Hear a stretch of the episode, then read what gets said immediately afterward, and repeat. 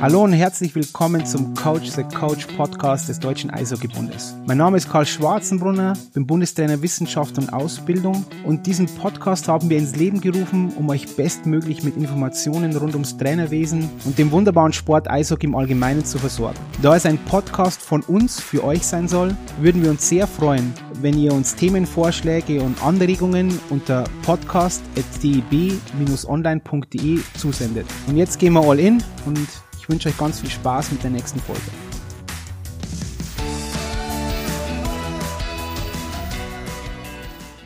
So, hallo und herzlich willkommen zu einem neuen und zu einer neuen Ausgabe des DEB Podcasts Coach the Coach. Heute mit dem Nikolaus Niki Mont.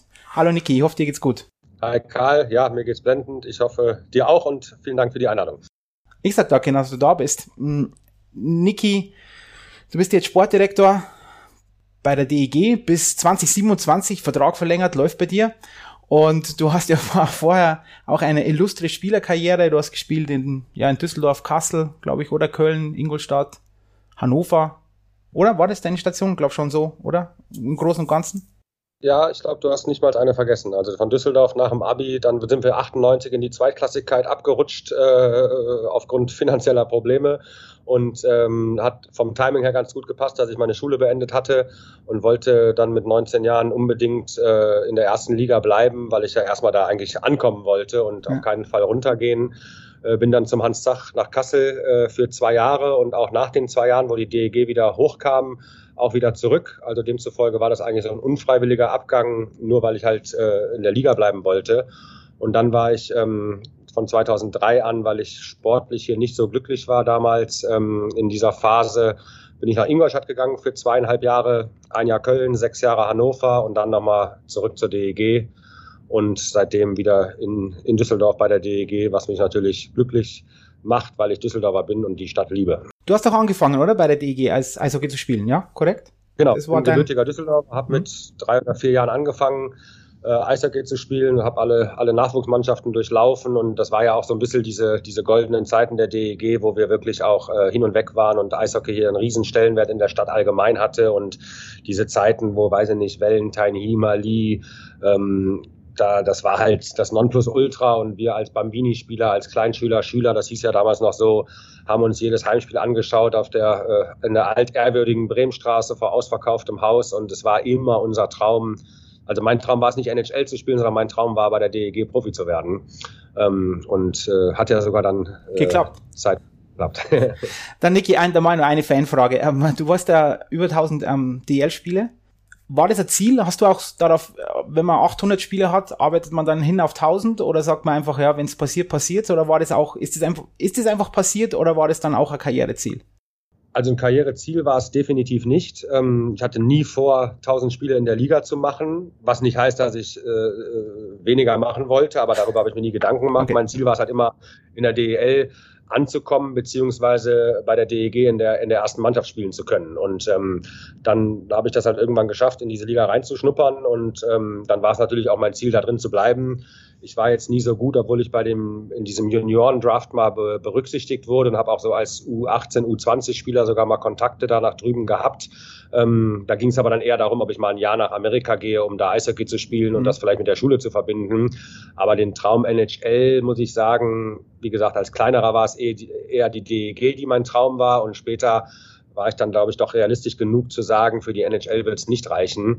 Und dann war es einfach mein Ziel, in der, D in der DEL eine gute Karriere zu machen. Und ähm, dann irgendwann, als es dann natürlich so 6, 7, 800 wurden, hat man dann schon überlegt, äh, schafft man eigentlich diese 1000? Ich meine, da gab es diesen Tausender-Club noch nicht. Früher zu Bundesliga-Zeiten hat es wahrscheinlich auch keiner geschafft, weil man viel weniger Spiele hatte. Genau, ja. Und ähm, dann kam ja noch dazu, was ja generell auch ein bisschen schade ist, dass oft auch diese Bundesliga-Statistiken, also wenn ich jetzt richtig informiert bin, ist beispielsweise ein Sven Felski hat, glaube ich, gar keine 1000 DEL-Spiele, dabei hat er 1000 Profispiele. Und dass ja diese ganzen Rekorde, ähm, man zählt ja quasi ab 94 die DEL-Zeiten. Und eigentlich ist es ja so ein bisschen davor die Zeiten werden so ein bisschen vernachlässigt. Ne? Und ich weiß nicht, ob vielleicht ein Didi Hegen oder ein Gerd Trunschka vielleicht sogar mehr Punkte gemacht haben als ein Patrick Reimer. Aber es ist halt DL-Historie und ähm, deswegen wird das da davor so ein bisschen ähm, ignoriert. Ähm, aber als dann irgendwann klar war, ja, so eine magische Zahl könnte man erreichen. Da habe ich natürlich schon darauf hingefiebert und gehofft, dass ich auch, um diese Zahl zu erreichen, ähm, nicht mehr verletzt bin und äh, hoffentlich auch so lange Eishockey spielen kann. Und dann war es schon, äh, muss man schon offen zugeben, ist es schon was, was einen schon stolz macht, weil klar ist es jetzt in Anführungsstrichen nur die DEL und es hätten viel, also mehr deutsche Spieler würden 1000 DEL-Spiele schaffen, wenn sie nicht diese nordamerikanischen Abenteuer erlebt hätten. Und egal, ob das jetzt für wenige Jahre war oder für viele Jahre war, das sagt ja jetzt prinzipiell erstmal nichts über die Qualität eines Spielers aus, weil äh, es gibt Spieler, die sind viel besser gewesen als ich, aber haben halt auch in besseren Ligen noch gespielt und deswegen haben sie keine 1000 DEL-Spiele gemacht. Trotzdem ist es natürlich so, dass man, wenn man in der höchsten deutschen Liga äh, 1000 Spiele schafft, ist es natürlich schon auch eine Leistung. Ähm, aber jetzt gut, in den, in den Scorer-Wertungen bin ich dann nicht so weit oben zu finden. ich war dann eher der vielseitige Spieler als irgendwie der, der Star. Wobei eins, Niki, nochmal, um das in Perspektive zu setzen, also komplett, nennen wir es mal so, komplett blinder wirst nicht sein mit 1000 Spielen. Das ist auch Fakt. Ähm, Niki, äh, und das jetzt finde ich die gute Überleitung. Sportdirektor, Spieler, wie bist du Sportdirektor geworden? Weil du hattest ja keine, außer korrigier mich, du hattest ja kein Intermezzo als Trainer irgendwo, sondern du bist ja Spieler und dann direkt ins Funktionärswesen gewechselt. Ist das korrekt?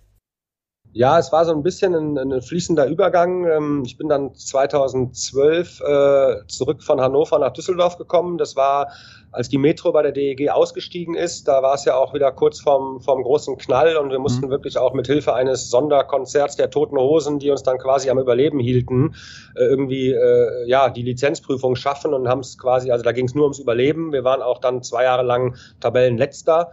Ähm, zum Glück gab es damals dann noch keinen Abstieg. Noch, ja. ähm, aber für mich war das halt dann, es war so ein, so ein Zeitpunkt erreicht. Ich, ich war halt, äh, sage ich mal so, in den letzten Jahren meiner Karriere und ähm, hatte in Hannover sechs tolle Jahre, hatte sogar noch einen Zwei-Jahres-Vertrag in Hannover und damals kam dann Walter Köberle und Elmar Schmellenkamp, das war der damalige Geschäftsführer, auf mich zu und sagten, dass sie jetzt hier so diese Nach-Metro-Zeit einläuten und da halt so ein bisschen back to the roots und hatten dann ihre Fühler ausgestreckt nach äh, Tino Boos, nach mir, ähm, Basani Kreuzer sind hier geblieben als äh, ja eine der wenigen Spieler, die es dann doch ähm, weiter hier durchgezogen haben. Viele sind ja dann auch gegangen, unter anderem Patrick Reimer oder Marco Nowak oder also diese Top-Spieler wurden konnten eigentlich nicht gehalten werden. Und die mit extremem Düsseldorf-Bezug haben sich dann irgendwie committed und gesagt, komm, wir, wir haben Lust darauf, hier äh, auch wieder mit anzupacken beim Aufbau. Und mich hat das total überzeugt. Also ich war natürlich immer sehr Düsseldorf-affin äh, und äh, habe jeden Sommer in Düsseldorf verbracht. Und als dann die Chance da war, irgendwie mit, aufzu, mit anzupacken, sage ich mal, bei so einer neuen Ära ähm, und vielleicht auch so ein bisschen mit jungen Spielern da irgendwie die heranzuführen, ähm, musste ich nicht lange überlegen. Natürlich haben die Hannoveraner auch äh, das verstanden und haben mich ziehen lassen. Und ähm, auch wenn es sportlich sehr schwierig war, äh, habe ich das nie bereut, weil ich wieder in meiner Heimatstadt war hm. und mhm. hatte auch so ein bisschen das Gefühl, dass ich was zurückgeben kann, ähm, was ich halt, wie gesagt, weil ich sehr verbunden der DEG gegenüber bin, gerne gemacht habe. Dann war ich halt bei der DEG und ähm, habe mich dann eigentlich nach zwei Jahren nahmen die Verletzungen so zu. Während der Karriere hatte ich sehr viel Glück, hatte zwar auch zwei schwere Verletzungen, einmal ein Kieferbruch und einmal eine Schulteroperation, aber abgesehen davon war ich eigentlich sehr, bin ich sehr verschont geblieben. Und hinten raus wurde es dann doch in der Karriere so, dass ich dann auch äh, ja mehrere Kleinigkeiten hatte und öfters ausgefallen bin. Und äh, wir waren hier personell eh nicht so gut besetzt und hat damals Christoph Kreuzer auch so die Zeit genutzt, äh, beziehungsweise gesagt, wenn, wenn du eh nicht spielen kannst, kannst du mir vielleicht auch so ein bisschen im, im, im, im Teammanagement, in der Organisation ähm, so ein bisschen helfen. Und dann bin ich eigentlich so zweigleisig gefahren. Also ich weiß noch, in der, dann haben wir Champions League gespielt und da war ich eigentlich der Teammanager, obwohl ich eigentlich noch angestellter Spieler war, aber weil ich halt verletzt war. Und dann bin ich so doppelgleisig gefahren ähm, war dann auch froh, wenn ich mal wieder spielen konnte, musste mich dann aber auch bei Spielen noch um Ticketwünsche und so äh, kümmern. Ja. Ähm, und bin dann eigentlich so zweigleisig gefahren und dann irgendwann 2016 war es dann so, dass wir gesagt haben, okay, es macht jetzt keinen Sinn, noch weiter zu spielen und wer weiß, ob dann von der Leistung her noch, von der Qualität her es noch reicht.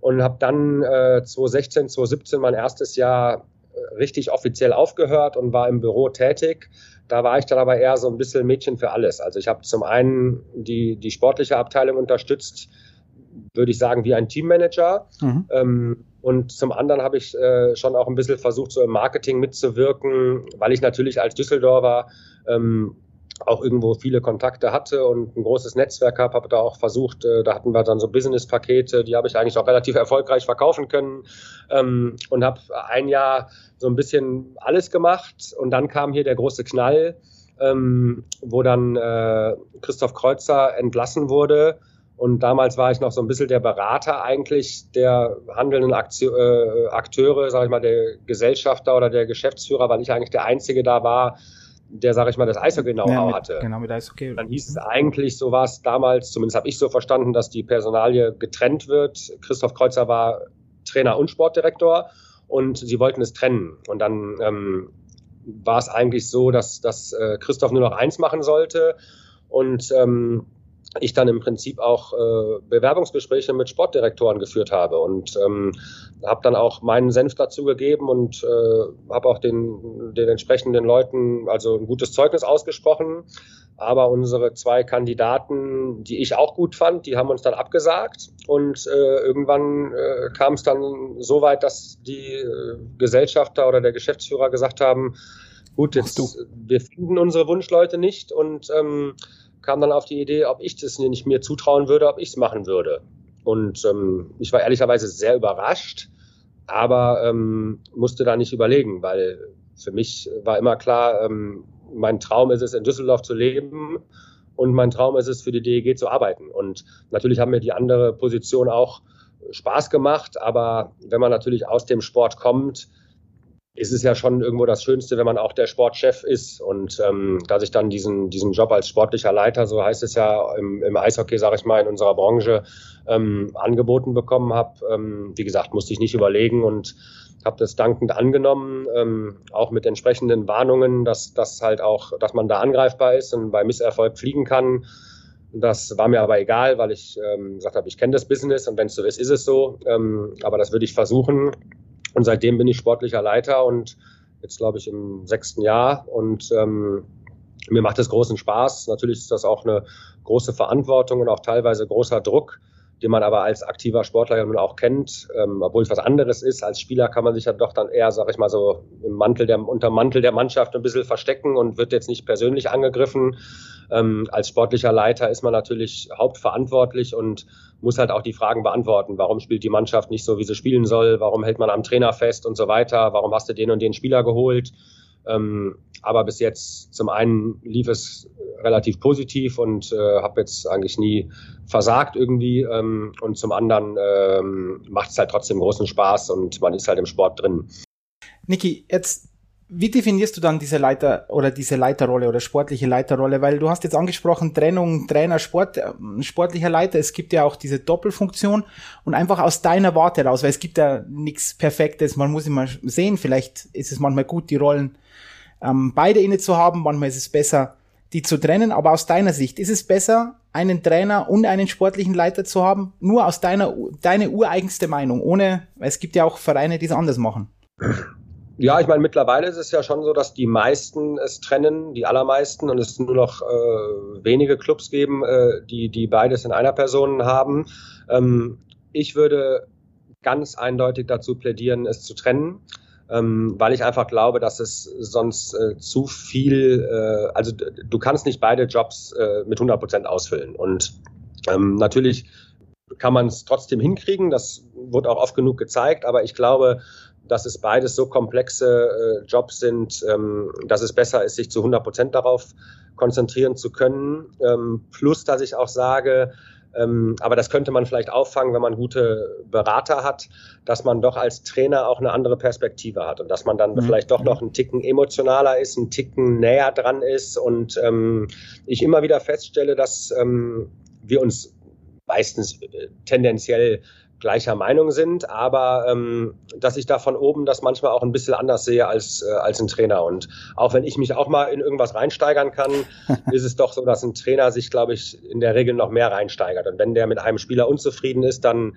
dann, dann ist der normalerweise dann nicht mehr so objektiv vermeintlich wie, wie, ein, wie ein Sportdirektor oder ein sportlicher Leiter, der auf der Tribüne sitzt und vielleicht nicht ganz so emotional nah dran ist ähm, glaube ich schon, dass das besser ist, die Spieler von der Tribüne aus nüchtern zu bewerten, als wenn man auf der, äh, auf der Bank ist. Da kriegt man nicht alles mit und ähm, ich glaube, dass ich einen objektiveren Blick darauf habe und finde es deshalb durchaus besser, das zu trennen.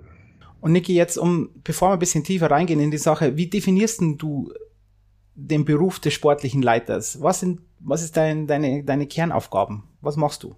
Also das Wichtigste ist natürlich, ähm, für sportlichen Erfolg zu sorgen. Und da steht an, an erster Stelle natürlich, sagen wir mal, die Kaderzusammenstellung.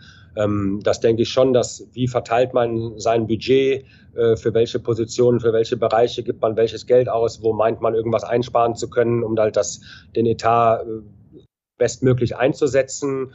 Ähm, das ist natürlich das Wichtigste und die Hauptaufgabe aber es, äh, es ist sehr unterschiedlich von Club zu Club. Also ich weiß, dass bei großen Clubs ähm, hat der Sportdirektor, ich sag mal, gefühlt macht er 90 Prozent Kaderplanung.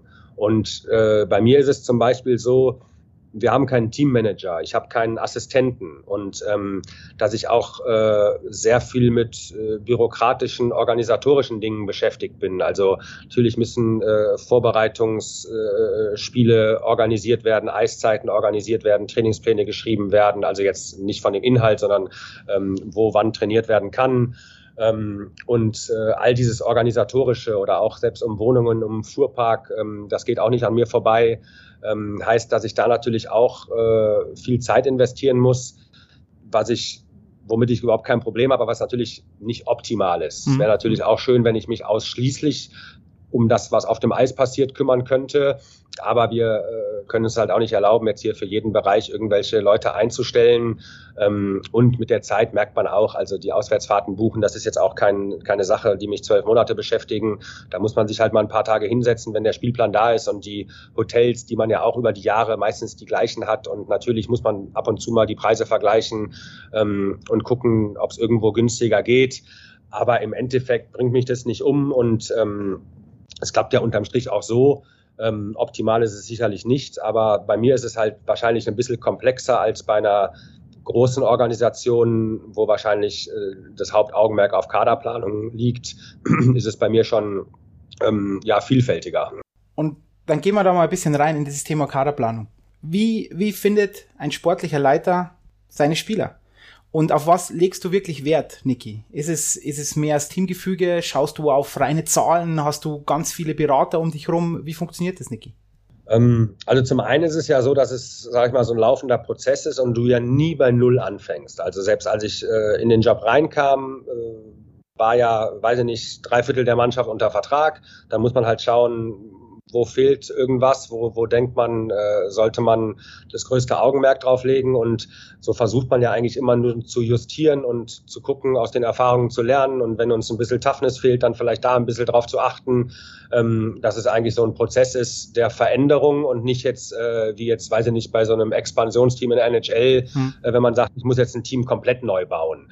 Ähm, das, das findet ja nicht statt und ähm, man ist halt immer auch irgendwo gebunden an diese Verträge, auch wenn man ab und zu mal denkt, ach, warum habe ich dem eigentlich einen Zwei- oder Dreijahresvertrag gegeben, aber in der Regel wird sowas dann auch akzeptiert, außer es ist irgendwas, wo man wirklich nicht drauf klarkommt. Also kommt ja auch mal vor, dass man einen Spieler äh, nahe liegt, wegzugehen, obwohl er einen Vertrag hat und findet da in der Regel auch, wenn man es vernünftig macht, Lösungen. Ähm, aber generell ähm, ist mir ganz wichtig, natürlich ist diese sportliche Qualität ähm, das Entscheidende, aber dann äh, kommt man auch schon, finde ich, zu dem, äh, zu dem ja, Zusammenpassen und zu den Hierarchien in der Mannschaft. Und jetzt bei uns zum Beispiel war es mir extrem wichtig mit ähm, letztes Jahr hat uns ein Marco Nowak verlassen, der auch ähm, ein Leader in der Kabine war. Und ähm, da spreche ich jetzt nur über diese Kabinenqualitäten. Äh, ja. Ähm, dass man natürlich solche Abgänge auch sportlich auffangen muss, ist sowieso klar.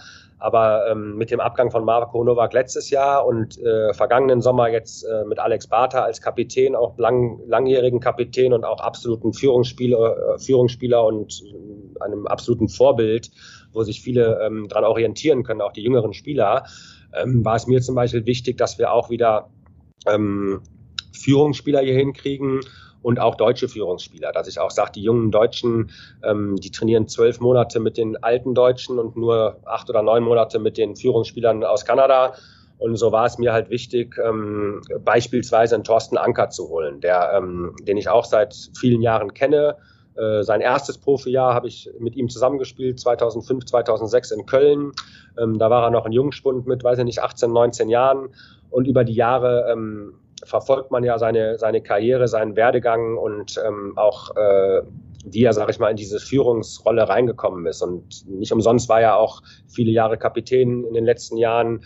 Und ähm, das ist zum Beispiel so ein Spieler, wo, wo es mir wichtig war, wenn ich, wenn ich äh, ja, Führungsspieler verliere, dass das auch wieder aufgefangen wird. Und ähm, er hat das halt von Tag eins hier eingebracht. Er ist halt so einer, ähm, ich sag mal, er hat die gleiche Einstellung wie ein Alexander Barter. Der trainiert 100 Prozent jeden Tag, ähm, ist bei jedem Sommertraining dabei gewesen, gibt in jedem Training Vollgas, ist topfit.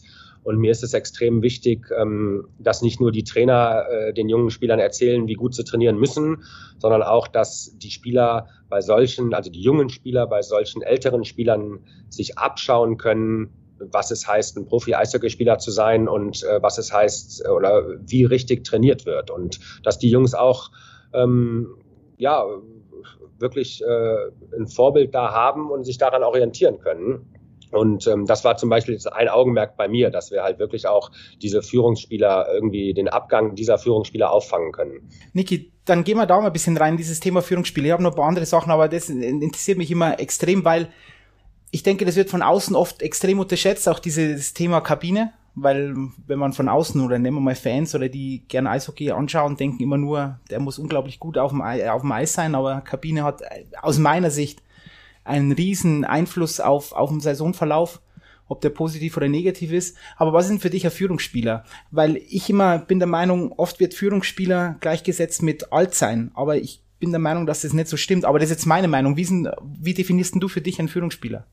Ja, ich finde auch, dass man das gar nicht so äh, runterbrechen kann auf irgendwie ganz besondere oder ganz bestimmte Eigenschaften. Also für mich kann auch ein Führungsspieler ein ruhiger Spieler sein. Mhm. Ähm, es, ich finde es, es, er muss halt in gewissen Sa Sachen irgendwie äh, vorangehen und, und, und ein Vorbild sein. Und ob das jetzt im Sinne ist von, ähm, dass man das auch anspricht und dass man viel mit den jungen Spielern spricht, das ist wünschenswert. Aber ähm, auch wenn ein alter Spieler oder wie du sagst, muss auch gar kein alter Spieler sein, aber ein, ein Profi, der Führungsspieler sein will, der sollte auch schon ähm, die Art und Weise, wie er arbeitet, sollte einfach vorbildlich sein. Und ob der das jetzt ähm, den jungen Spielern dazu noch irgendwie eintrichtert, äh, verbal, oder ob der einfach nur jeden Tag ein Beispiel dafür ist, wie man trainiert. Das ist für mich auch schon ein Führungsspieler. Ähm, und wie gesagt, es gibt ruhigere und ältere. Und jetzt zum Beispiel Bernhard Ebner ist für mich auch ein ganz wichtiger Mann bei uns, ist auch äh, Assistenzkapitän. Ähm, der ist jetzt kein Lautsprecher, der ist jetzt keiner, der irgendwie jeden Tag da irgendwelche Anweisungen gibt. Ähm, aber der bringt halt trotzdem diese Professionalität und auch Seriosität mit was man sich auch abschauen kann. Und so finde ich, bringt jeder was anderes ein. Ähm, andererseits versuche ich aber auch, also ich erwarte von jedem, dass er was einbringt. Und ähm, auch die jungen Spieler, ob die jetzt frischen Wind da reinbringen, weil sie so so, so spritzig sind, so, so wild sind, ähm, so ehrgeizig sind. Aber ähm, das ist auch, also ich verlange nicht nur vom Kapitän oder vom Assistenz, dass er was einbringt, sondern ich finde, jeder sollte in seiner Rolle das Beste rausholen und wie dann oder ein Sinan Aktak zum Beispiel, da kann man sich natürlich viel abschauen, auch von der, von der Qualität, wie er Eishockey spielt. Das ist aber auch einer, der jetzt nicht ähm, jeden Tag äh, in der Kabine irgendwie rumschreit und Anweisungen gibt, sondern eher äh, die Art und Weise, wie er Eishockey spielt, äh, ist, sollte man nachahmen wollen. Mhm. Ähm, und da glaube ich, dass jeder andere Qualitäten mitbringt. Ob das jetzt eher die Trainingseinstellung ist oder ob das eher äh, das ist, äh, dass er gute Ansprachen in der Kabine hält, das ist ähm, total unterschiedlich. Ich glaube, das macht's auch aus, oder? Diese Kunst, diese Zusammenstellung, weil das ist ein bisschen Kunst aus meiner Sicht, weil es gibt diese lauten Führungsspieler, dann diese stillen Führungsspieler und das, die zu finden ist meiner Meinung nach oft nicht schwer und manchmal ist es eben auch der Grund, warum es gut funktioniert oder nicht so gut funktioniert in der Saison. Ähm, Niki, Erzähl mal, wie sind deine, deine Nähe, weil du, wie du jetzt so mit Spielern sprichst oder über Spieler sprichst, wie sind deine Nähe und deine Distanz zu Spielern? Wie, wie hast du da für dich einen Weg? Also bist du extrem nahe bei der Mannschaft in der Saison oder gehst du dann auch bewusst zurück? Wie nah bist du dran? Also generell glaube ich schon, dass ich, ich meine, ich gehöre jetzt nicht zu der zu der älteren Fraktion äh, der der Sportdirektoren. Äh, naja fühle mich eigentlich noch jünger, als ich bin. Also bin jetzt 45, aber fühle mich eigentlich noch jünger. Ähm, ich habe auch das Gefühl, als wenn ich jetzt ähm, nicht so unnahbar wirke auch für Spieler, also ähm, dass da mich jeder auch äh, jederzeit ansprechen kann und das kriege ich ja auch mit, dass die auch keine Scheu haben, mich etwas zu fragen, mich anzurufen. Ähm, trotzdem muss ich auch, also ich will schon für die Jungs da sein. Ich will, ähm, dass sie mich mit jedem Problem kontaktieren können. Ähm, aber äh, muss auch sagen, ich sage jetzt mal zum Beispiel vor der Mannschaft spreche ich fast nie.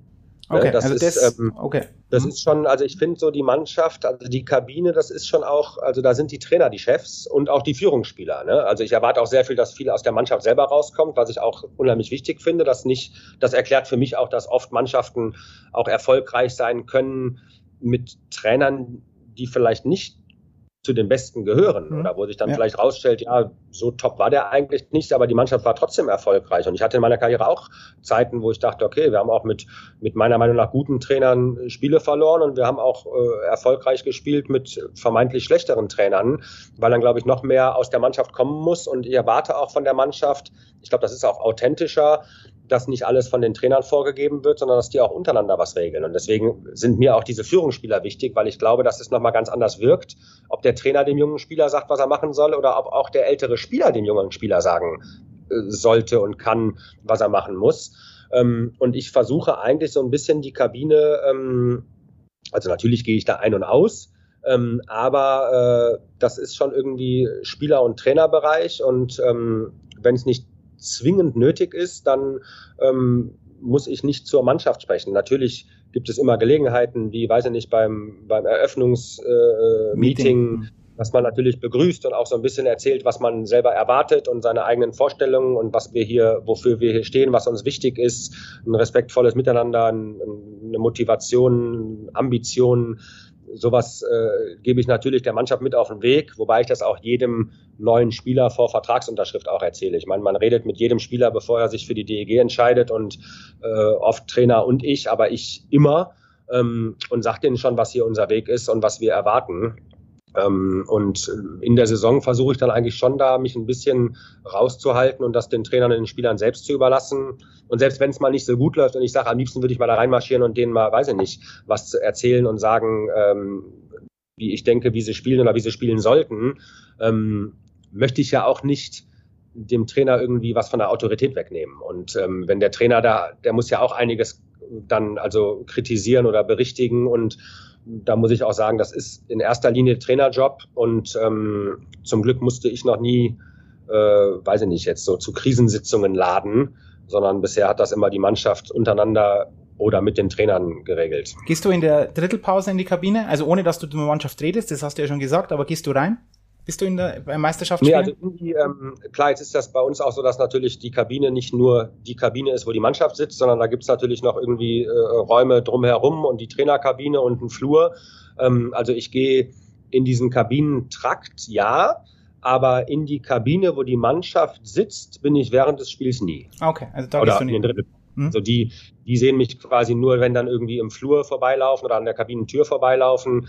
Aber in die Kabine selber gehe ich in der Drittelpause nie. Aber redest du mit den Trainern in der Drittelpause? Ja, also ähm, häufig, nicht immer. Äh, ist auch je nachdem, jetzt, wenn wir bei Auswärtsspielen oder sowas, ist es auch so, dass es manchmal auch nicht so einfach ist, dann irgendwie durch die halbe Halle zu laufen, um in die Kabine zu kommen. Und wenn ich jetzt auch nichts Besonderes habe, was ich denen jetzt mitteilen will, und dann kommt es auch vor, dass ich mal in der Drittelpause gar nicht im Kabinentrakt bin. Aber jetzt bei Heimspielen bin ich eigentlich immer in, im, im Kabinentrakt, was aber auch nicht heißt, dass ich immer in die, ins Trainerbüro laufe. Also es kommt häufig vor, aber dann auch nicht unbedingt, dass ich denen unbedingt was mitteilen will. Meistens wird dann die Frage gestellt, und das war egal bei welchem Trainer, Niki, wie sieht's von oben aus? Was hast du gesehen? Ähm, siehst du das auch so? Da gibt's dann schon mal einen Austausch. Ähm, aber das ist dann eher weiß ich nicht, dass man sich gegenseitig ein bisschen beratschlagt, aber ich äh, weit weg davon bin, da irgendwie auch gerade während eines Spiels, also generell tauschen wir uns natürlich viel aus und ich sage meine Meinung, aber während eines Spiels äh, liegt es mir fern, dass ich da irgendwie reinlaufe und äh, denen erzähle, was ich jetzt machen würde, weil, wie gesagt, ich bin der Tra äh, nicht der Trainer, ne? also und will die da auch in Ruhe lassen. Bevor wir auf die Trainer kommen, Niki, weil wir jetzt gerade am Spieltag sind, korrigiere mich, wenn ich falsch bin, aber die DEG wird jetzt nicht eine Scouting-Abteilung von zehn hauptamtlichen Scouts haben und so weiter. Ähm, scoutest du während der Meisterschaft? Also siehst du da andere Spieler an, ganz bewusst, also dass du dann auch Scouting-Berichte ausfüllst für dich selbst und, und solche Sachen? Oder wer scoutet für dich, für euch? Ja, ich meine, man sieht natürlich unheimlich viel. Also ich bin, das ist eigentlich das Positive bei mir, dass ich das gar nicht irgendwie gezwungenermaßen aufgrund meines Jobs mache, aber ich gucke unendlich viel DEL-Eishockey. Also es gibt, äh, wenn wir freitags spielen, es gibt kein Donnerstagspiel, was ich nicht angucke, wenn ich es angucken kann. Es ist sonntags, wenn die, wenn drei Bulli-Zeiten sind ähm, und wir jetzt nicht gerade im Bus oder ich in der Bahn oder was weiß ich wo sitze. Also ich gucke eigentlich jede Minute DEL-Eishockey, die ich gucken kann. Ähm, und nicht nur, weil ich denke, ich sollte das machen, um einfach viel zu sehen, viel zu scouten. Ähm, ich bin zum Glück auch, deswegen fällt es mir so leicht, ähm, auch Fan ja, von Eishockey und von dieser Liga. Mhm. So, ähm, ich glaube, ich würde das auch, vielleicht nicht ganz so viel, aber ich würde auch unheimlich viel gucken, äh, wenn ich gar nicht in der Funktion wäre, weil ich einfach ähm, neben meinem Job auch wirklich an dieser Liga äh, in die, interessiert bin und, und, und Eishockey äh, fantastisch finde oder den tollsten Sport der Welt finde und äh, ich das wirklich gerne gucke und das ist natürlich schon so zwei Fliegen mit einer Klappe. Also ich natürlich, äh, ich gucke jedes Spiel von uns live. Also ich bin bei jeder Auswärtsfahrt dabei. Und so sehe ich natürlich auch jeden Gegner schon mal mindestens viermal in der Saison live. Dann gucke ich halt unheimlich viel äh, im Fernsehen, auch, ähm, auch äh, in dem, wie heißt das, in der Wiederholung. Also ich gucke mir wirklich unheimlich viele Spiele an, ähm, dann auf Magenta und ähm, muss sagen, deswegen kenne ich die Liga schon aus dem FF. Und ähm, es ist ja nun auch oft so, dass man deutsche Spieler von anderen Mannschaften holt. Es kommt oft vor, dass man ausländische Spieler von anderen Mannschaften aus der DEL holt. Und da, ähm, sag ich mal, besser kennen als die geht eigentlich nicht, äh, wenn du dir fast jedes Spiel von denen ja, anguckst. Ähm, Im Ausland ist es halt ein bisschen schwieriger. Da ich halt zum einen ähm, es richtig finde, dass ich jedes Spiel von uns selber gucke und äh, würde jetzt nicht zeitgleich ein anderes Spiel beobachten wollen, während wir spielen. Das ähm, möchte ich nicht. Erstens möchte ich den vollumfänglichen Blick von meiner Mannschaft haben und will da nichts verpassen und jedes Spiel live sehen, um auch unsere Spieler perfekt bewerten zu können. Ähm, und zum anderen ist es auch so, dass ich also ich könnte gar nicht ein anderes Spiel gucken, zeitgleich, wenn wir woanders spielen. Also dann, weiß ich nicht, dann irgendwie den Live-Ticker anzuhaben, also das, das könnte ich gar nicht. Ähm, demzufolge ist das Scouten halt, ähm, das Live-Scouten von anderen Spielen gar nicht so einfach, wenn wir halt zeitgleich spielen, beziehungsweise fast nicht möglich. Ähm, sonst guckt man natürlich schon, versucht man schon, irgendwelche DEB-Maßnahmen äh, mitzunehmen, wenn es zeitlich möglich ist. Äh, U20-Spiele von uns anzuschauen hier bei der DEG, ähm, um einfach zu wissen, was da so nachkommt. Ähm, aber sonst muss ich sagen, scoute ich mehr per Video als live, äh, weil es einfach zeitlich nicht, nicht anders machbar ist. Ähm, was schon ein bisschen schade ist, weil ich schon festgestellt habe, dass wenn man die Spieler zehnmal live sehen würde, hat man noch ein besseres Bild von denen, als wenn man es zehnmal auf Video guckt. Ähm, aber wenn man, das ist ja heutzutage zum Glück möglich, da über unsere Dienstleister Sport Contract, ähm, dass wir ähm, halt auch sehr effektiv schauen können. Also äh, früher war es halt so, da musste ich mir ein Spiel angucken und das hat dann, äh, weiß ich nicht, äh, anderthalb, zwei Stunden gedauert und ähm, du hast eigentlich einen Spieler beobachten wollen, aber musstest dann anderthalb Stunden Video gucken und hast von dem dann 17 Minuten Eiszeit gesehen, manchmal vielleicht sogar ein, zwei Minuten gar nicht mitbekommen, weil die Kamera äh, nicht Woanders so toll war und gar nicht direkt wusstest, ist das eigentlich der Spieler? Ähm, und äh, mittlerweile ist es ja so, dass die, dass die Wechsel geklippt und gecuttet werden und ich wirklich, wenn ich jetzt äh, Transfers machen will oder an einem Spieler interessiert bin, dann hat der 13 Minuten 21 gespielt in dem Spiel und dann dauert mein Scouting 13 Minuten 21. Und so kann ich dann wirklich in ein paar Stunden von dem zehn Spiele gesehen haben. Und dann bin ich schon der Meinung, dass man schon ein sehr gutes Bild hat. Aber man eben nicht alles sieht, wie zum Beispiel, was ich halt wichtig finde, wie Körpersprache zum Beispiel. Das sieht man auf Video nicht so gut. Und wenn man es halt live sieht, ähm, da ist man dann immer wieder überrascht, dass das dann doch ein bisschen anders wirkt, als es auf Video war. Ähm, aber wie gesagt, wir haben jetzt hier keine, keine äh, Scouting-Abteilung und ich muss das selber machen, aber irgendwie klappt es ja bisher. Wie wichtig, Niki, sind für dich die Spielerberater? Ja, ist unterschiedlich. Also man kann das nicht so über einen Kamm scheren, weil es schon welche gibt. Äh, man sind ja auch mittlerweile viele ähm, Ex-Kollegen, Ex-Spielerkollegen, die äh, in der Branche sind und wobei man auch da differenzieren muss. Ähm, also es gibt schon Spielerberater, denen ich auch ähm, ein sehr großes Vertrauen schenke. Und äh, wenn die mir sagen, äh, der und der Spieler könnte interessant für dich sein, dann, ähm, dann gucke ich mir den an. Mache mir natürlich mein eigenes Bild aber es gibt natürlich auch viele, ähm, wo man immer das Gefühl hat, also die Spieler, die er vertritt, sind halt die Besten der Welt und äh, die anderen können alle nix ähm, da gibt man dann halt nichts auf, auf Ratschläge, sondern muss sich halt komplett von Anfang an das eigene Bild machen.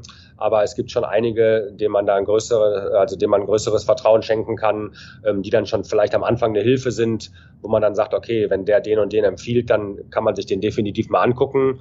Und bei anderen, wo ich nicht so viel auf die Meinung gebe, ist es halt so, dass mich das dann, also die Ratschläge weniger interessieren, sondern ich das komplett selber machen muss. Ähm, äh, ja, wie gesagt, ist sehr unterschiedlich. Jetzt möchte ich ein bisschen einen Bogen spannen zu, zu Trainern, aber vorher, das ist eine schwierige Frage oder aus meiner Sicht, das sehr, kann eine geladene Frage sein, sagen wir mal so. Spielphilosophie von einem Team. Findest du, ist es die Aufgabe von dir als Sportdirektor oder dem Verein eine Spielphilosophie zu haben und dann einen Trainer nach dieser Spielphilosophie auszusuchen? Oder ist es so, dass wenn ein, dass der Trainer auch wenn ein neuer Trainer kommt, die Spielphilosophie nach Belieben ändern kann. Also ganz extrem, ich spiele unglaublich, ich stelle mich auf der blauen Linie mit fünf ähm, Jungs auf oder ich ähm, check mit drei ähm, Jungs vor. We weißt du, was ich meine? Also diese Extremen. Ist das irgendwas, was du vorgibst und sagst, wir als DEG, wir spielen XYZ und der Trainer muss dazu passen? Oder ist es gar nicht so relevant für dich? Ja, ich finde schon, also es gibt schon Konstellationen, die nicht funktionieren würden. Und wenn wir jetzt halt sagen, wir wollen hier schon, ähm, sage ich mal, auch äh, zu den fitteren Mannschaften gehören, die auch äh, laufintensiv, äh, ein laufintensives System spielen können, dann, dann, dann bringt es halt nicht, wenn ich mir Spieler hole, die, die nicht vom Fleck kommen. Ähm, und dann bringt es auch nichts, wenn ich sage, okay, wir, wir holen jetzt einen Trainer, wo wir uns mit fünf Mann auf die eigene blaue Linie äh, stellen. Ähm, demzufolge gibt es da schon No-Gos und äh, muss das schon passen. Aber ich gebe dem Trainer schon auch eine gewisse Freiheit, ähm, da irgendwie äh, an Details zu feilschen oder das System dann auch mal umzustellen. Ähm, dass es prinzipiell irgendwie kompatibel sein muss, ist logisch. Ähm, aber generell ist es jetzt nicht so, dass ich jetzt wirklich äh, was ganz bestimmt vorgebe und sage, das muss umgesetzt werden, sonst, sonst passt es nicht. Also ich gebe da den Trainern schon viel Freiheiten, aber will natürlich schon wissen, dass es irgendwie passt zu der Mannschaft. Und da ist es halt, ich sag mal, umso extremer ein Trainer ist, umso schwieriger ist es im Prinzip. Ne? Das war jetzt zum Beispiel ähm, damals mein, mein erster Trainer, also äh, als ich in der Funktion war mit Mike Pellegrims, ähm, war das schon so, dass es schwierig war, weil er schon, sage ich mal, dieses System, wofür, wofür er stand, ähnlich wie ein, wie ein Pavel Groß, ähm, da glaube ich, muss man schon ähm, die Möglichkeit besitzen, die Mannschaft danach aufzustellen. Und wenn man dann Spieler hat, die vielleicht äh, qualitativ top sind, aber läuferisch halt schwach sind, ähm, dann passt es nicht. Und das habe ich halt damals auch gemerkt. Da hatten wir schon zwei, drei, vier Jungs drin, die ließen sich eigentlich nicht in dieses System bringen, dass der Mike Pellegrims spielen wollte. Und das war dann schon eine Schwierigkeit. Und ähm, aber ich finde, es muss auf jeden Fall passen. Also ich könnte jetzt nicht, sage ich mal, einen Spieler holen, auch wenn diese Spezies eh vom Aussterben bedroht ist. Also ich erinnere mich zu meinen Anfangszeiten hatten wir Jungs, die waren nicht fit, aber die hatten halt ein Auge oder hatten Hände oder weiß ich nicht, konnten keine Ahnung was. Also es gab ja ganz früher hier so einen Chris Valentine, der war halt läuferisch nicht gut der war trotzdem einer der besten Spieler, der je in der, bei der DEG gespielt hat.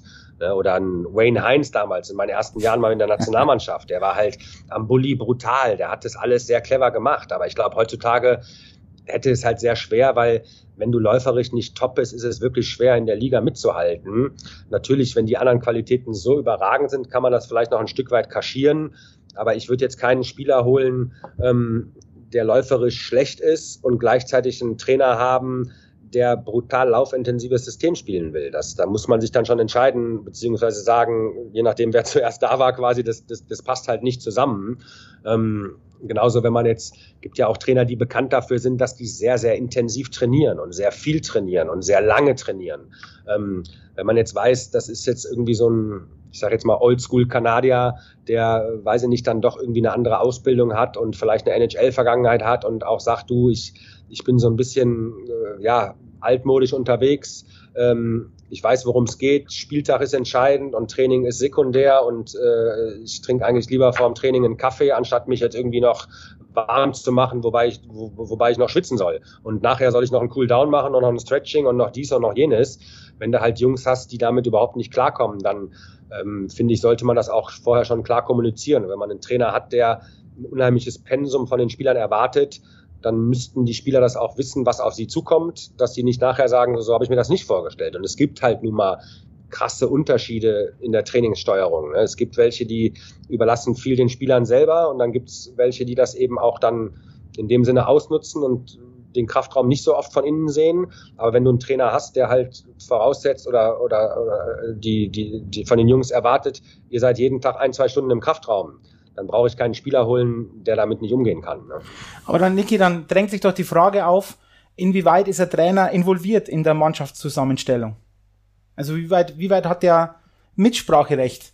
Weil da gibt's ja auch verschiedene Philosophien. Die einen sagen ganz, ganz viel, weil es ist, und genau die Aspekte, die du genannt hast, sind der elementar. Auf der anderen Seite, hm, was ist, wenn der nach sechs Monaten geht und ich hole einen neuen Trainer, dann hat er die Mannschaft ausgesucht, aber die passt für einen neuen Trainer nicht. Also das ist ja immer so ein, ja, ein schwieriges, schwieriges Terrain, auf das man, dem sich, auf dem man sich begibt oder bewegt. Erzähl mal, wie, wie, wie handel, also handhabst du das Ganze? Also bei uns ist es schon so, dass wir, dass wir alles besprechen. Ähm, natürlich ist es äh, zu 95 Prozent mein Job, die Kaderzusammenstellung. Aber ich würde beispielsweise, wenn wir jetzt einen, einen, Trainer haben, der nächstes Jahr auch da ist, der einen Vertrag hat oder den ich, den ich verlängern will ähm, und der mir sagt, er will Spieler X nicht haben, mit dem kann er nichts anfangen, dann würde ich diesen Spieler nicht verlängern hm. oder diesen Spieler nicht holen. Also ich würde nie gegen den Willen des Trainers einen Spieler holen. Ähm, und sonst ist es schon so, dass, dass ich schon die Entscheidung treffe, aber ähm, bei den Transfers schon äh, die, die Trainer irgendwann mit ins Boot hole. Und ähm, es ist aber auch total unterschiedlich. Also es ist manchmal auch so jetzt, letztes Jahr beim Roger Hansson, der kannte jetzt nicht jeden jungen deutschen Spieler. Der hat da schon irgendwo, ähm, also da brauchte ich nicht mit ihm drüber reden, weil er die eh nicht kennt. Und ähm, beim Harry Kreis war es zum Beispiel auch so, dass, dass der auch ähm, sich da jetzt gar nicht so einmischen wollte. Also das war jetzt auch, ich meine, der hat sich auf, auf, auf unsere Mannschaft konzentriert und hat jetzt auch die, die jungen Spieler oder generell die Transfers, die ich gemacht habe, ähm, hatte der jetzt gar nicht so parat und hat die eben nicht gescoutet, wie ich sie gescoutet habe und hat mir da aber vertraut und ähm, mir da auch also nicht reingeredet und da konnte ich auch Spieler verpflichten, ohne das vorher abgesprochen zu haben. Ähm, aber so, weiß ich nicht, wenn jetzt noch so ein, zwei Positionen offen sind, so am Ende des Sommers und man überlegt sich so, äh, wo könnte es am ehesten noch äh, gut sein, nochmal nachzurüsten, hm, dann nehme ich die Spieler, äh, die Trainer schon ins Boot und, und präsentiere auch so meine Überlegungen und meinen Favoriten oder meine Favoriten und äh, frage die schon nach ihrer Meinung. Und wenn jetzt beispielsweise alle Trainer mir sagen, du, ich will lieber äh, Spieler X als Spieler Y und eigentlich hatte ich gedacht, ich finde Spieler Y besser, dann äh, lasse ich mich auch überstimmen. Ne? Ähm, kam jetzt so nicht vor, dass alle gegen mich waren, aber ähm, da will ich schon, dass wir äh, alle hinter dieser Verpflichtung stehen und nicht nachher einer sagt, du, ich wollte ihn ja auch nicht haben. Ne? Also, ähm, ja, genau. aber wie gesagt, da ist ja auch, also man es ist ja auch nicht immer so eine extrem in die eine oder in die andere Richtung, sondern meistens nimmt sich das nicht viel. Und dann ist eher die Frage, ja, nimmt man jetzt vielleicht einen, der ein schlechtes Jahr hatte und wieder angreifen will, oder wollen wir jetzt noch einen haben, der vielseitig ist? Das war jetzt bei uns dieses Jahr mit dem Cohen Oliszewski, wo wir auch viele Möglichkeiten hatten zu holen. Es war spät im Sommer, wo auch Spieler, wo man vielleicht drei Monate vorher dachte, man kriegt die für das Geld überhaupt gar nicht sich dann doch angeboten haben, aber wollten wir dann einen haben, der das jetzt nur annimmt, weil er nichts anderes hat und der sich aber vielleicht mit der Rolle nicht anfreundet? Wollen wir einen haben, der jetzt vielleicht der neue Leader sein könnte, den wir gar nicht mehr suchen?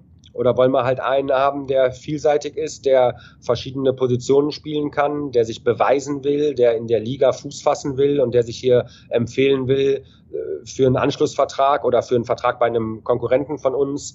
Ähm, aber der will sich halt hier, ähm, sage ich mal, der ist nicht hier wegen des Geldes, sondern weil er in der Liga durchstarten will. Und da waren wir uns dann auch dann alle im Endeffekt einig, dass wir genau diesen Spieler haben wollen, weil der alles, was wir jetzt eigentlich von dem erwarten, mitbringt. Dann geht's um den Kreis zu schließen. Wie findest du dann den richtigen Trainer? Oder was macht für dich einen guten Trainer aus? Das, die Fragen gehen ja Hand in Hand. Wie machst du denn das? Weil das ist ja auch dann das nächste Thema. Scoutest du Trainer? Oder du brauchst ja immer wieder mal Trainer. Trainer, muss ich ganz ehrlich sagen, finde ich äh, deutlich schwieriger, weil es halt ähm, natürlich führt man mit einem Trainer mehr Gespräche als mit einem Spieler, den man verpflichtet. Ähm, man versucht vielleicht noch mehr rauszuhören aus seiner Vergangenheit von Spielern, die unter ihm gespielt haben. Ähm, das ist dann auch immer, muss man auch immer unterschiedlich bewerten. Natürlich sind Spieler, die eine gute Rolle bei dem Trainer hatten, in der Regel haben die ein positiveres Feedback als welche, die, weiß ich nicht, nicht so eine gute Rolle hatten und nicht jeder ist so objektiv wie ich, wo ich zum Beispiel damals, ich bin damals, wie ich eben sagte, aus, aus Düsseldorf nach Ingolstadt gegangen und ähm, da war Mike Kommer hier Trainer und ähm, da habe ich halt nur vierte Reihe gespielt und war mit meiner Rolle unzufrieden. Äh, muss aber sagen, obwohl er mich anscheinend nicht so gut fand, ich fand ihn sehr gut. aber ich glaube, dass es oft so ist, dass ähm, wenn der Trainer einen Spieler nicht so mag, dass dann meistens der, der Spieler auch nicht sagt, der Trainer ist so toll.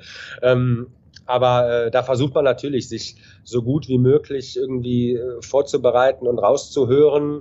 Aber im Endeffekt, wenn du diesen Trainer selber noch nicht erlebt hast, du kannst ja nicht mit dem hingehen und sagen, pass auf, jetzt äh, mach mal eine Ansprache an die Mannschaft, wie du sie machen würdest, wenn jetzt die Mannschaft vor dir säße. Ja. Ne? Und das sind halt so Sachen und das finde ich halt bei einem, bei einem Trainer auch sehr wichtig. Ähm, wie ist die Ansprache? Ne? Ist die, äh, wie kommt die rüber? Ne? Und ähm, deswegen ist es, äh, finde ich schon bei einem, bei einem Trainer schwieriger, das, äh, die, die richtige Entscheidung zu treffen.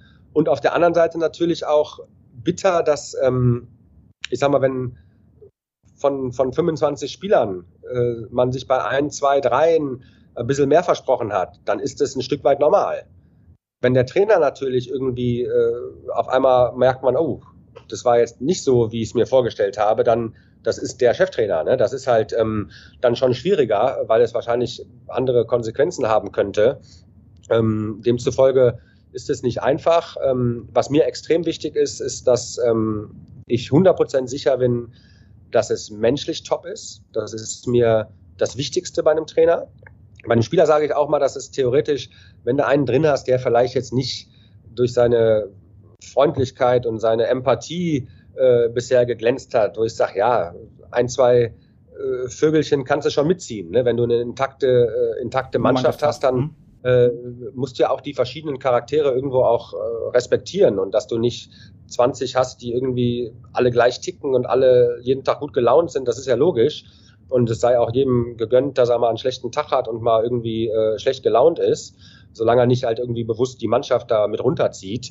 Ähm, aber eine gute Mannschaft fängt es halt auf und, und hilft dem oder lässt ihn in Ruhe, aber sieht halt zu, dass das nicht irgendwie negativen Schaden verursacht. Und bei einem Trainer ist mir extrem wichtig, dass man ähm, ja auf der, auf der menschlichen Schiene ähm, top unterwegs ist, dass da äh, ein, ein Grundrespekt ist, dass man ähm, äh, und dann fliegt es einem in der Regel auch nicht um die Ohren. Ähm, das ist halt das, das andere, das bisschen Positive, wie ich eben schon mal sagte, dass ja auch äh, subjektiv betrachtet schlechtere Trainer erfolgreich sein können. Ähm, wenn die Mannschaft intakt ist, kann die auch vieles auffangen. Und manchmal, ich hatte sogar schon mal die Theorie, ähm, dass ich sogar glaube, dass wenn die Mannschaft sich selber findet und die Führungsspieler das auffangen, was der Trainer ihnen nicht gibt, dass es vielleicht sogar noch besser ist. Mhm. Dass es nicht vom Trainer vorgegeben wird, sondern aus der Mannschaft kommt. Nur es kann natürlich keine Strategie sein, hol einen schwachen Trainer, damit die Mannschaft sich führt. Ne? Das ist natürlich äh, unmöglich und Schwachsinn. Ähm, aber das ist zumindest so das Hintertürchen, ähm, dass der Trainer auch nicht alles entscheidend ist. Und äh, demzufolge, ich meine, ich habe auch, klar habe ich jetzt den Vertrag vom Roger Hansson äh, aufgelöst, ähm, aber äh, letztes Jahr hatten wir auch eine Phase, wo es in der Öffentlichkeit ohne das überzubewerten, weil es ist im Sport ja nun mal normal, wenn du dreimal verlierst, dass auch Leute auf Facebook schreiben, warum wird der Trainer nicht gefeuert. Mhm. Aber das ist schon auch, also eine Niederlage ist für mich nicht gleichzeitig, der Trainer ist schlecht. Und ein Sieg ist aber auch im Umkehrschluss nicht gleichzeitig, der Trainer ist gut. Ne? Und deswegen war es ja für dieses, dieses Jahr auch ein bisschen für viele überraschend, äh, dass wir uns von Roger Hansson getrennt haben, weil eben wir eigentlich äh, besser gespielt hat, haben, als man erwarten konnte. Oder zumindest vielleicht nicht besser gespielt, aber besser abgeschnitten haben. Ne? Wir haben einen siebten Platz erreicht, wir haben das Viertelfinale erreicht und mehr kann man ja nicht erwarten, wenn die Mannschaft nicht äh, vom Budget her, sage ich mal, besser besetzt ist. Deswegen haben wir eigentlich schon, schon viel rausgeholt. Aber ich will halt meistens noch mehr, aber ähm, das ist halt nicht immer umsetzbar. Nur wie gesagt, ist das ähm, ja nicht so einfach. Wie sind dann, Niki, aus deiner Perspektive so eine Trainerentwicklung? Jetzt ähm, hört da jemand zu, weil wir sind ja der Coach, der Coach-Podcast. Ein junger Trainer, der sagt, ich möchte in die DL als Trainer, sei es als Co-Trainer oder Cheftrainer oder was auch immer. Wie, wie würdest du, der und der möchte, würde sich bei dir bewerben, sagen wir mal so, Niki. Und du hast ein Gespräch mit dem was ist dir wichtig beim Auftreten? Du hast gesagt, ähm, gewisse Empathie, gewisse Menschlichkeit, aber wie, wie würdest du auch Fachwissen abprüfen? Oder sind wirklich diese, diese weichen Faktoren das Allerwichtigste aus deiner Warte heraus? Ja, ich weiß nicht, ob man es so gewichten kann, aber natürlich äh, muss jetzt das Fachwissen, das ist natürlich Grundvoraussetzung, aber diese, diese Soft Skills oder was, mhm. die sind meiner Meinung nach nicht unwichtiger, vielleicht sogar wichtiger, ähm, weil es im Prinzip, und ich habe auch wirklich größten Respekt vor der Rolle eines Trainers, eines Cheftrainers, weil es schon, ich meine, du hast da äh, 20 bis 25 unterschiedliche Charaktere. Ähm, wir sind in, in einem Sport, da gibt's jetzt, klar, im Fußball gibt's auch Spielen oder nicht Spielen, das sind dann die Extreme, aber bei uns gibt's ja nicht nur Spielen oder nicht Spielen, es gibt auch viel Spielen, es gibt wenig Spielen, es gibt mit wem spielst du zusammen, darfst du Überzahl spielen. Ähm, also es ist schon schwierig, da alle irgendwie bei Laune zu halten und in der Regel hat man auch ähm, mehr als zehn Mann in der Mannschaft, die gerne Überzahl spielen wollen und äh, der 13. Stürmer will auch spielen und der siebte Verteidiger will auch spielen und der zweite Torwart will auch spielen. Also es ist schon viel äh, Menschenführung und ähm, irgendwie äh, balancieren. Äh, natürlich, man kann es nicht jedem recht machen. Man muss ehrlich und auch äh, meiner Meinung nach mit transparent sein, ähm, den Spielern schon auch sagen, warum sie in der Rolle sind, in der sie sind. Ähm, aber auch, und das habe ich auch beim Harry Kreis ge gelernt, du musst natürlich auch den, den Spielern der dritten und vierten Reihe, und das habe ich auch von Hans Zach, ich meine, ich war selber so ein Spieler, der, ähm, der auch äh, selten Überzahl gespielt hat. Der, aber beim Hans Zach war das so, ähm, der hat halt also ein vierte Reihe Spieler war dem nicht unwichtiger als ein erste Reihe Spieler und ein Unterzahlspieler nicht unwichtiger als ein Überzahlspieler. Ähm, und ich glaube, du musst da schon eine gewisse Wertschätzung den Spielern gegenüberbringen, ähm, dass halt auch jeder irgendwie sich so fühlt, dass er halt auch wichtig für die Mannschaft ist. Und das ist schon auch eine wichtige Message, finde ich, die die, die, die Trainer transportieren müssen. Ähm, und dann musst du trotzdem schon eine gewisse Ausstrahlung, ein gewisses Charisma haben und wie viel du vorgibst, wie viel du erarbeitest, ob mit deinen Trainerkollegen, ob mit der Mannschaft, das ist eigentlich wurscht. Nur ich finde, du musst trotzdem schon ähm, eine Grundidee haben. Und ähm, Harry Kreis zum Beispiel auch, um dabei zu bleiben. Ich meine, ist ja ein nachgewiesen ein, ein Top-Trainer, jetzt auch mit historischem Erfolg, äh, mit der Silbermedaille. Ähm, der war zum Beispiel oder ist überhaupt nicht so, dass er alles bestimmt. Also der nimmt schon viel äh, mit seinen, mit seinen, also dass die Trainer auch ein Team sind, dass da auch eine Aufgabenverteilung ist. Natürlich hat der Cheftrainer das letzte Wort, aber da gibt man auch schon viel Verantwortung ab. Und genauso mit den Spielern. Ähm, ich finde das überhaupt nicht verwerflich, dass man mit Spielern spricht und auch mit Spielern über gewisse Dinge spricht und auch sagt, ähm, was, was haltet ihr von, von diesem Powerplay, von dieser Philosophie, von dieser Taktik? Ähm, habt ihr was, was euch nicht passt, was ihr besser machen würdet? Also ich finde, das kann man alles machen. Nur man muss halt trotzdem noch die Autorität besitzen, dass am Ende des Tages man selber entscheidet und dass es auch nicht so ist, äh, ich frage dich, weil ich nicht weiß, was ich machen soll, sondern dass es eher ist, du, wir können gerne gemeinsam an der Lösung arbeiten. Ähm, aber ich habe jetzt auch keinen Prototypen, wo ich sage, der muss es sein, weil ich finde viele Ansätze gut. Ich mag die Trainer, die richtig Gas geben, die die Jungs richtig pushen. Ich mag aber auch die Trainer, die ein bisschen die lange Leine lassen, wenn du die Mannschaft hast, die das nicht ausnutzt. Ähm, also es gibt jetzt nicht den Prototypen, den ich haben will. Ähm, was mir halt wichtig ist, dass ich 100% sicher bin und das macht es zum Beispiel auch schwer, finde ich, fremde Trainer zu verpflichten. Also wenn du wirklich einen verpflichtest, den du gar nicht kennst. Ähm, weil natürlich ist in den Bewerbungsgesprächen, kriegt man vielleicht ein bisschen ein Gefühl, aber dass sich natürlich in dem Bewerbungsgespräch äh, jeder von seiner besten Seite zeigt und eventuell auch das erzählt, was du hören, hören willst. Möchtest, ja. ähm, das, das kann ja nun auch mal passieren. Und deswegen ist es mir schon wichtig, im Optimalfall kenne ich den Trainer sogar schon. Und wenn nicht, brauche ich extrem viele Meinungen von Leuten, die ich kenne, denen ich vertraue, die mir wirklich sagen, das ist menschlich unbedenklich. Der ist da und da top und da hat er vielleicht eine Schwäche, aber das ist, weiß ich nicht, wie, wie schlimm man das dann findet. Keiner ist perfekt und wie gesagt, für mich gibt es auch nicht den Prototypen. Ähm, aber ich glaube, beim Trainer ist das Wichtigste, dass, dass das Vertrauen zu 100 Prozent da ist. Ich möchte auch, dass, weil ich bin Zoll einer, ich rede da nicht viel rein. Ich will die Grundphilosophie, die gebe ich schon vor. Danach wähle ich einen Trainer aus. Das muss kompatibel sein. Aber ähm, ich möchte aber trotzdem auch mitgenommen werden. Und ich möchte auch ähm, von dem Trainer, wenn ich es möchte, jeden Tag hören, was er über die Mannschaft denkt. Und ich möchte nicht, dass ähm, der da sein eigenes Süppchen kocht und äh, weiß ich nicht. Äh, also da, da möchte ich schon involviert sein, ohne dass ich da Einfluss nehme, aber ich möchte schon ähm, ein hundertprozentiges Vertrauensverhältnis haben. Niki, dann wir reden ja oft über ähm, Spielerentwicklung, aber ich möchte jetzt äh, Trainerentwicklung. Denkst du, dass es möglich ist, Niki, in der DL in, einen, einen Trainer zu entwickeln? Und nicht, weil ich, ich wahrscheinlich nicht über Cheftrainer, aber Co-Trainer und so weiter.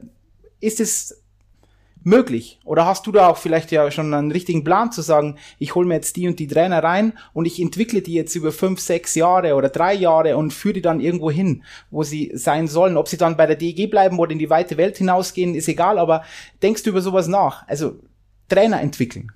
Äh, auf jeden Fall. Also ich glaube, dass das möglich ist und dass das ähm, auch passiert. Wobei man da, glaube ich, schon, wie du sagst, nicht unbedingt als Cheftrainer.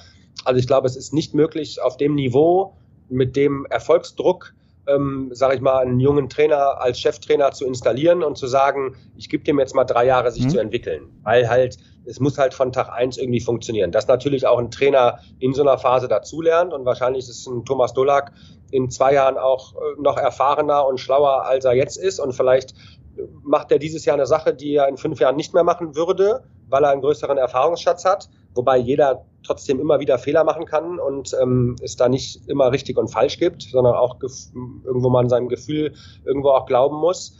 Ähm, aber ich sag mal so als äh, Probierversuchskaninchen oder als äh, Experiment äh, geht es jetzt nicht äh, auf dem Niveau, aber über die Co-Trainer-Schiene, dass man, und das ist ja nun auch, äh, Thomas Dolak hat das ja nun auch gezeigt. Also ich bin schon ein Freund davon, auch wenn es andere Beispiele gibt, wo ich auch sage, das hat wunderbar geklappt. Jetzt, ob das mal ein Marco Sturm war, der dann, sage ich mal, ohne Erfahrung der, Bund der Bundestrainer wurde, der aber auch ein gutes Team um sich herum hatte korrekt, und korrekt. natürlich auch äh, ja das Glück hatte, sage ich mal, eine gute Persönlichkeit zu sein, eine äh, also eine wahnsinnige Vita zu haben, wo natürlich als als Deutscher 1000 NHL-Spiele Mann, hast du natürlich auch schon einen Grundrespekt, selbst wie so ein Uwe Krupp. Also das sind natürlich Leute, die natürlich ähm, schneller in die Position reinkommen, als wenn du dich jetzt, sag ich mal, ohne so eine Vita. Also es wird keiner, der Oberliga gespielt hat, wird auf einmal äh, als erste Station der Cheftrainer der DEL. Aber wenn du natürlich 1000 NHL-Spieler hast, kann es schon sein, dass du so ein, dass du, dass du direkt ins kalte Wasser geworfen wirst. Ähm, und meistens funktioniert es ja sogar. Oder Antoni Söderholm hat jetzt auch nicht jahrelange Erfahrung gehabt und ist dann eigentlich, äh, ich glaube, er war nu, nur Cheftrainer äh, in, in Rissersee, ähm, aber hatte halt irgendwo so viel mitgebracht aus seiner Erfahrung, also aus seiner Spielerkarriere und ihm wurde es halt so zugetraut und dann ist er Bundestrainer geworden, hat einen fantastischen Job gemacht. Und ähm, das heißt, es gibt auch andere Beispiele, aber in der Regel bin ich schon ein Fan davon, ähm, sich hochzuarbeiten und vielleicht die Erfahrungen nicht auf allerhöchstem Niveau zu sammeln, sondern äh, dass man eben die Fehler nicht als Cheftrainer macht, sondern vielleicht als Co-Trainer macht oder das dann beobachtet. Und Thomas Dolak ist ein gutes Beispiel. Der hat äh, seine Trainerausbildung gemacht, dann hat er äh, bei uns in der U15, in der U17 gearbeitet, ist dann irgendwann ähm, hat dann Tobi Abstreiter beerbt und ist äh, Co-Trainer von Harry Kreis geworden hat dann natürlich unter so einem Trainer auch unheimlich viel Erfahrung sammeln können, ähm, dann unter Roger Hansson nochmal Erfahrung gesammelt und es ist ja auch nicht nur, dass du dir immer das das Positive abschaust. Er hat bestimmt auch bei seinen äh, über die Jahre auch gesehen, die Sachen würde ich so nicht machen. Ja. Ne? Und ähm, aber halt äh, unheimlich viel Erfahrung gesammelt äh, an, an der Seite eines, eines erfahrenen Top-Trainers. Ähm, und das ist, glaube ich, schon wichtig, dass du viel Erfahrung sammelst, um dann wirklich auch irgendwann bereit zu sein. Dann ist es zwar immer noch ein Schritt und äh, dann ist man vielleicht auch äh, als Betroffener ein Stück weit nervös und weiß ich nicht was, aber man ist schon sehr gut vorbereitet. Ähm, auch so ein Manuel Kofler, äh, der da auch in in, Nürnberg, glaube ich, auch über die Jahre unheimlich viel gelernt hat ähm, von verschiedenen Cheftrainern und ähm, ich glaube, diese Zeit auch nicht missen will. Dem habe ich auch schon häufig ausgetauscht. Auch wenn ich Trainer gesucht habe, habe ich auch an Manuel Kofler gedacht ähm, und bin auch fest davon überzeugt, dass der in den nächsten Jahren irgendwann ähm, die Chance erhalten wird, Cheftrainer zu sein und bestimmt ähm, aufgrund seiner Erfahrung von so vielen Top-Trainern, unter denen er gearbeitet hat, auch mit viel Verantwortung. Man kriegt ja auch von Jahr zu Jahr mehr Verantwortung dann. Genau, ähm, Glaube ich, dass es schon die beste Vorbereitung ist, äh, von guten Leuten zu lernen, ähm, als direkt ins kalte Wasser geworfen zu werden. Okay. Niki, dann machen wir hier mal einen, einen Cut und gehen vom Profibereich in Nachwuchs. Und zwar, weil die Fragen kommen ganz oft, wenn ich mit Leuten über den Podcast spreche, eben dann auch wie Persönlichkeiten aus dem Eishockey damit umgehen, wenn ihr ihr, ihr Sohn oder ihre Tochter dann Eishockey spielt und du hast ja einen Sohn, der Eishockey spielt, einen kleinen. Und jetzt, wie gehst denn du mit der Thematik um? Wie involviert bist du in seiner, ja, in, in seiner Nachwuchsentwicklung? Redest du ganz, ganz viel mit ihm nach seinen Spielen oder eher weniger? Ich meine, du bist jetzt kein Trainer, du bist jetzt nicht auf dem Eis involviert mit ihm, aber du bist im Business, sagen wir es mal so. Ja, ich bin schon, also weil ich das auch jetzt schon, schon länger verfolge, auch von Kindern, von Freunden ähm, und auch schon oft, weiß ich nicht, auf Feldhockeyplätzen war, auf Fußballplätzen war, in Eisstadien war, wo ich halt ähm, viel Kinder habe Sport treiben sehen ähm, und auch viele Eltern gesehen habe, die am Spielfeldrand irgendwie rumschreien und weiß ich nicht was und mitgehen und wo ich denke, krass, also teilweise Wahnsinn. Ich gehöre definitiv zu denen, die sich da sehr ruhig verhalten am Spielfeldrand, beziehungsweise da überhaupt nicht reinschreien, ähm, weder, äh, sage ich mal jetzt, anfeuern, geschweige denn, was ich viel schlimmer finde, irgendwie da Anweisungen geben und den Trainer spielen, meistens noch ohne Ahnung zu haben. Ähm, also da bin ich ganz, ganz ruhig. Ähm, und ich bin auch äh, überhaupt kein Freund davon, das habe ich selber erlebt, ähm, als ich selber Kind war, dass oft ähm, manchmal auch äh, Mitspieler, dessen Väter dann auch irgendwie Eishockey-Profis waren, die dann so getriezt wurden. Und oft war das so, dass die dann als Kind und vielleicht so in den ersten Jahren im Teenageralter ähm, schon auch top waren, weil sie halt auch viel trainiert haben und viel Tipps bekommen haben und ähm, auch schon wirklich dadurch besser waren. Aber ich sehr viele Beispiele kenne, die dann irgendwann das war so ein erzwungen, also es war kein, kein eigener Ehrgeiz, kein natürlicher Ehrgeiz, sondern so ein, so ein Druck von den Eltern. Und da habe ich oft erlebt, dass das dann irgendwann nach hinten losgeht. Und äh, die waren vielleicht mit acht, mit zehn, mit zwölf die Besten, aber haben dann mit 15 aufgehört. Mhm. Und ähm, ich bin da überhaupt kein Freund von, von Pushen. Ich bin aber doch ein Freund von Disziplin und versuche auch so ein bisschen einen Ehrgeiz zu wecken. Das fehlt mir allgemein ein bisschen bei den Kindern heutzutage. Ähm, mein, mein Sohn ist acht Jahre alt. Ich die sind halt viel verrückter, die haben diese Möglichkeiten hatten wir früher nicht. Wir haben halt äh, also jede freie Sekunde, wenn ich nicht irgendwie was für die Schule machen musste, habe ich äh, auf der Straße Straßenhockey gespielt. Wenn wir, ich habe jedes Training mitgenommen auf dem Eis. Ich habe samstags äh, hier an der Bremenstraße von 10 bis 12, von 13 bis 15, von, von 16 bis 18 Uhr war ich dreimal zwei Stunden in der öffentlichen Laufzeit, weil wir kein Training hatten. Und zwischendurch waren wir im Sportrestaurant Kreuzer und haben Mau Mau gespielt. Und ähm, das war halt so, es war halt immer mein Traum, Eishockeyspieler zu werden und habe dafür alles gemacht, aber gar nicht so mit dem Hintergrund, ich muss jetzt trainieren, damit ich es schaffe, sondern ich war so heiß auf diesen Sport und so heiß auf dieses Straßenhockey. Es gab für mich nichts Schöneres, als mit meinen Jungs Straßenhockey zu spielen. Und heute ist es halt so, dass die Jungs, ja, dann, dann haben sie eine Playstation, dann haben sie ein Nintendo, dann haben sie dies, dann haben sie jenes, dann haben sie länger Schule, was natürlich auch wegen der berufstätigen Eltern heutzutage auch normal ist. Ich meine, die Kinder können nicht um zwölf aus der Schule rausgehen ähm, aber ich versuche da so ein bisschen den Ehrgeiz zu wecken, diesen Wettbewerb zu wecken. ähm, push meinen Sohn überhaupt nicht, aber sag auch, weil es gab auch mal so Phasen vor zwei Jahren, wo er mal sagte, ich habe jetzt keinen Bock auf Training. Da habe ich dann schon auch gesagt, du, also dann, ähm, du musst nicht trainieren, aber dann, dann spielt, dann melden wir dich halt ab. Also es ist halt, geht halt nicht, dass du äh, jedes zweite Training sagst, ich habe keine Lust und jetzt will ich nach Hause oder was weiß ich, was Fernseh gucken. Also das war dann sowieso ausgeschlossen. Ne? Und ähm, dass ich da schon versuche, eine gewisse Disziplin reinzubringen und ähm, man nicht irgendwie machen kann, was man will. Aber wenn mein Sohn mir sagen würde, ich habe keine Lust auf Eishockey spielen, dann muss der kein Eishockey spielen. Darum, darum geht's nicht. Nur wenn ich was mache, dann mache ich es auch anständig. Und mhm. wenn ich irgendwann entscheide, ich will es nicht, dann, dann akzeptiere ich das. Ähm, mir ist wichtig, dass er Mannschaftssport macht, weil ich daraus unheimlich viel für mein Leben gewonnen habe und habe auch die Erfahrung gemacht, dass das auch für ein anderes beruflichen, für einen anderen beruflichen Werdegang auch sehr hilfreich ist. Ich glaube, dass das Team, also Mannschaftssportler, teamdenkende Personen schon gefragt sind ähm, und, und, und Teamplayer allgemein viele Vorteile haben. Ähm, deswegen glaube ich auch für sein Leben ist es generell nicht schlecht, äh, in der Mannschaft nach Erfolg zu streben, äh, seine Rolle zu finden, ähm, zu teilen, zu ergänzen, zu helfen. Ähm, das halte ich schon für extrem wichtig. Ähm, aber sonst versuche ich da eigentlich, äh, bin ich nicht derjenige, der da irgendwie äh, jetzt Druck ausübt ähm, und lass ihn eigentlich lieber gewähren. Er spielt auch leider Gottes lieber Fußball als Eishockey. Uh. Es ist im Moment so ein bisschen am Kippen. Ähm, ich persönlich äh, kann halt mit dem Fußball gar nichts anfangen, aber es ist halt leider so, dass äh, ja aus der Schule sind seine seine Jungs sind halt seine Klassenkameraden spielen im Fußballverein und dann spielt er halt nachmittags eher mal auf dem Bolzplatz, als dass er Straßenhockey spielt, weil von unseren Nachbarskindern irgendwas, da, da spielt halt keiner Eishockey. Das ist halt dann schade, ähm, aber auch nicht weiter tragisch. Ähm, ich sage, er kann so, so lange soll er beides machen, wie es möglich ist. Irgendwann muss er sich wahrscheinlich entscheiden und die Entscheidung trifft einzig und alleine er. Ähm, aber solange beides geht und er an beidem Spaß hat, finde ich es eigentlich gut, dass er da vielseitig unterwegs ist. Okay. Niki, letzte Frage. Wie sieht Eishockey in zehn Jahren aus? Die stelle ich ganz oft. Und du kannst aussuchen, wie du es beantworten möchtest. Wie sieht die DL in zehn Jahren aus oder generell der Sport? Aber erzähl mal ein bisschen. Schau in die Glaskugel rein, Niki. Die schwierigste Frage, die nicht beantwortet werden kann eigentlich. Aber du wirst sie jetzt ultimativ beantworten, Niki. Nur du.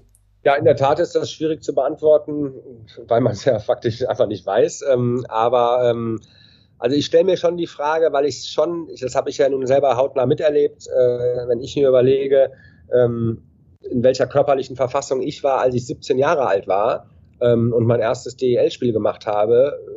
Das könnte ich, also wenn ich heute äh, in dieser Verfassung wäre mit 17 Jahren, dann könnte ich in der DEL nicht spielen. Es ist, es wird halt alles, das ist ja auch sportartenübergreifend, irgendwie athletischer, schneller, intensiver. Ähm, denk mir aber auch, das kann ja nicht immer so weitergehen. Also ich meine, es gibt eine, eine, eine, eine wissenschaftliche Erkenntnis, eine Trainingslehre und das war vielleicht früher nicht so ausgeprägt, aber ich kann mir nicht vorstellen, dass in zehn Jahren ähm, man irgendwie weiß, ach, wir müssen da noch ganz anders trainieren, da werden wir noch schneller und noch stärker. Also deswegen glaube ich, dass so im Sinne der Athletik ähm, gar nicht mehr so viel, also natürlich können wir, sag ich mal, wir als deutsche Eishockey-Nation äh, haben da schon noch viel Luft nach oben. Aber allgemein der Eishockeysport jetzt, wenn ich ihn jetzt in der DEL sehe, ich kann mir jetzt eigentlich nicht vorstellen, dass es in zehn Jahren nochmal so eine Entwicklung gab wie in den letzten 10, 20 mhm. Jahren, weil ich irgendwo denke, irgendwann muss ja auch mal das körperliche Limit erreicht sein und glaube, dass man schon, natürlich wird es wieder neue Erkenntnisse geben, aber ähm, dass man jetzt im Sinne der, der, der körperlichen Verfassung ähm, jetzt eigentlich nicht mehr so viel rausholen kann, ähm, außer das, sage ich mal, aus denen, die es nicht alles aus sich rausholen, die kann man natürlich noch besser machen. Aber der, der jetzt 100 Prozent äh, Einstellung hat, weiß ich nicht, wie der in 10, 20 Jahren noch schneller sein soll. Deswegen glaube ich, dass da eigentlich nicht mehr so viel Veränderung zu erwarten ist. Ähm, was ich mir vorstellen kann, aber ohne zu wissen, wie es dann aussieht, dass es sich schon auch nochmal taktisch verändert und ähm, dass es vielleicht weiß ich nicht, irgendwann das heißt, keine Ahnung, jetzt spielt man generell irgendwie, weiß ich nicht was, mit, äh, die, es, es gibt fünf Stürmer und fünf Verteidiger, weiß ich nicht, die Tendenz geht ja eh dahin, man ach, die Verteidiger sollen mehr mitspielen und äh, dass, dass alle in alle Richtungen arbeiten. Ähm, aber eigentlich ist es für mich schwer vorstellbar, ähm, dass es in 20 Jahren sich wieder so krass verändert hat wie von jetzt zu vor 20 Jahren. Und ähm, klar, ich meine, früher hast du mit Holzschlägern gespielt, da konntest du nicht so hart schießen, aber oder haben wir in 20 Jahren auf einmal Schläger mit denen das Ding noch schneller fliegt. Äh, weiß ich nicht. Ich meine, dann müssen die Torhüter aber auch noch eine dickere Ausrüstung kriegen. Das war ja immer das Ding. Die Torhüter, wir beschweren uns, dass die Torhüter äh, immer größere Ausrüstung kriegen. Und da war mal eigentlich ein ganz trockener Konter. Dann spielt ihr auch wieder mit Holzschlägern. Ne? Dann können wir auch wieder die kleine Ausrüstung anziehen. Ähm, also ich kann die Frage nicht, nicht gut beantworten, aber erwarte eigentlich nicht so viel Veränderung wie in den letzten 20 Jahren. Okay. Niki, danke, danke für die Zeit, für alles, was du mit uns geteilt hast. Und pass auf auf dich und wir hören und sehen uns. Vielen Dank, lieber Karl. Bis bald. Unbesiegbar bleiben. Ciao.